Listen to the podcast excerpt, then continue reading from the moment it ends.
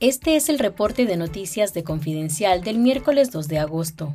Fuentes religiosas y feligreses confirmaron a Confidencial que el asedio de la dictadura continúa en las parroquias y casas curales de la Iglesia Católica en el interior del país. El acoso incluye la infiltración de policías de civil o paramilitares en las celebraciones eucarísticas para vigilar las homilías de los sacerdotes.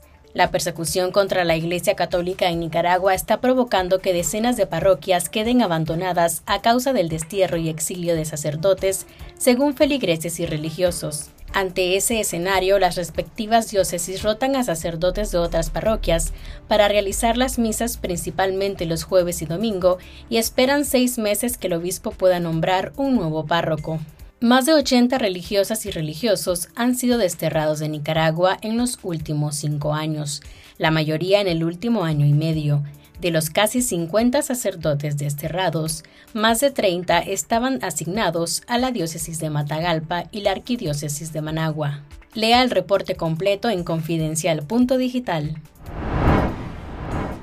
La Fiscalía de Costa Rica abrió una investigación contra el presidente Rodrigo Chávez y varios miembros de su gobierno por tráfico de influencias. La denuncia fue hecha por el presidente de la corporación BCI y directivo del medio de comunicación CROI, Leonel Baruch, y en esta señala la presunta intervención del mandatario y el resto de funcionarios en el proceso de divorcio entre él y su exesposa Jafit Ohana y en la disputa por la custodia de sus hijos. El delito de tráfico de influencias está penado en Costa Rica con prisión de 2 a 5 años.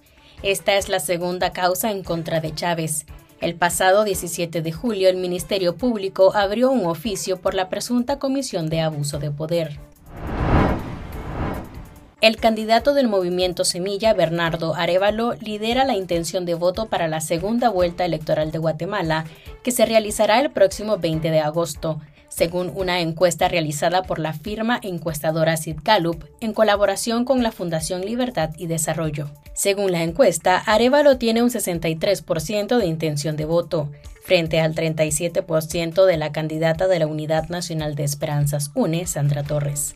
Arevalo fue segundo detrás de Torres en la primera vuelta, cuyos resultados fueron puestos en duda por la Fiscalía guatemalteca, que también intentó cancelar al movimiento Semilla por supuestamente falsificar firmas para su creación como partido político. Según la encuesta de Sid Gallup, el 67% de la población está en desacuerdo con que se cancele a Semilla y el 73% considera que la democracia guatemalteca está amenazada. El opositor nicaragüense desnacionalizado Félix Maradiaga valoró este martes que el régimen de Daniel Ortega es un socio barato para el gobierno de China, con el que Nicaragua restableció relaciones diplomáticas en diciembre de 2021.